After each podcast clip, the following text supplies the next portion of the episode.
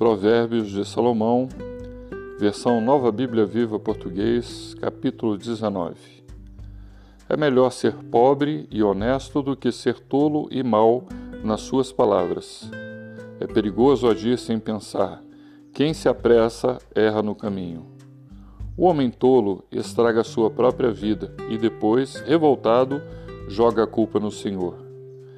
Quem tem muitas riquezas sempre arranja muitos amigos, mas o pobre é abandonado até pelos seus poucos amigos.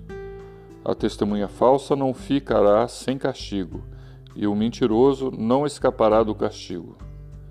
O homem generoso está sempre cercado por gente que quer agradá-lo, e todos são amigos de quem dá presentes.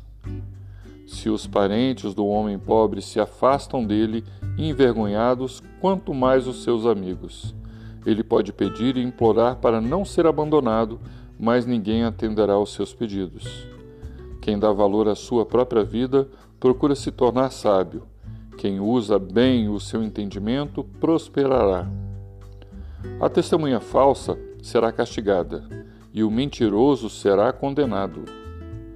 Certas coisas não combinam: riquezas com pessoas tolas, autoridade e poder com quem foi servo.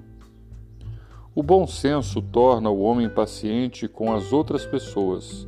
A sua grandeza é perdoar o ofensor.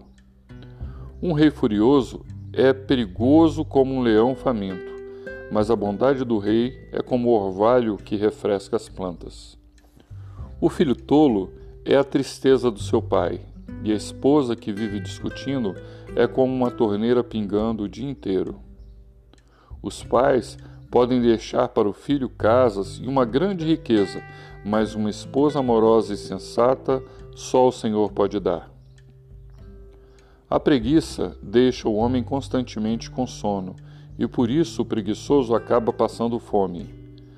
Quem obedece aos mandamentos protege sua própria vida, mas quem despreza os seus ensinamentos morrerá. Quem ajuda os pobres empresta ao Senhor e ele o recompensará.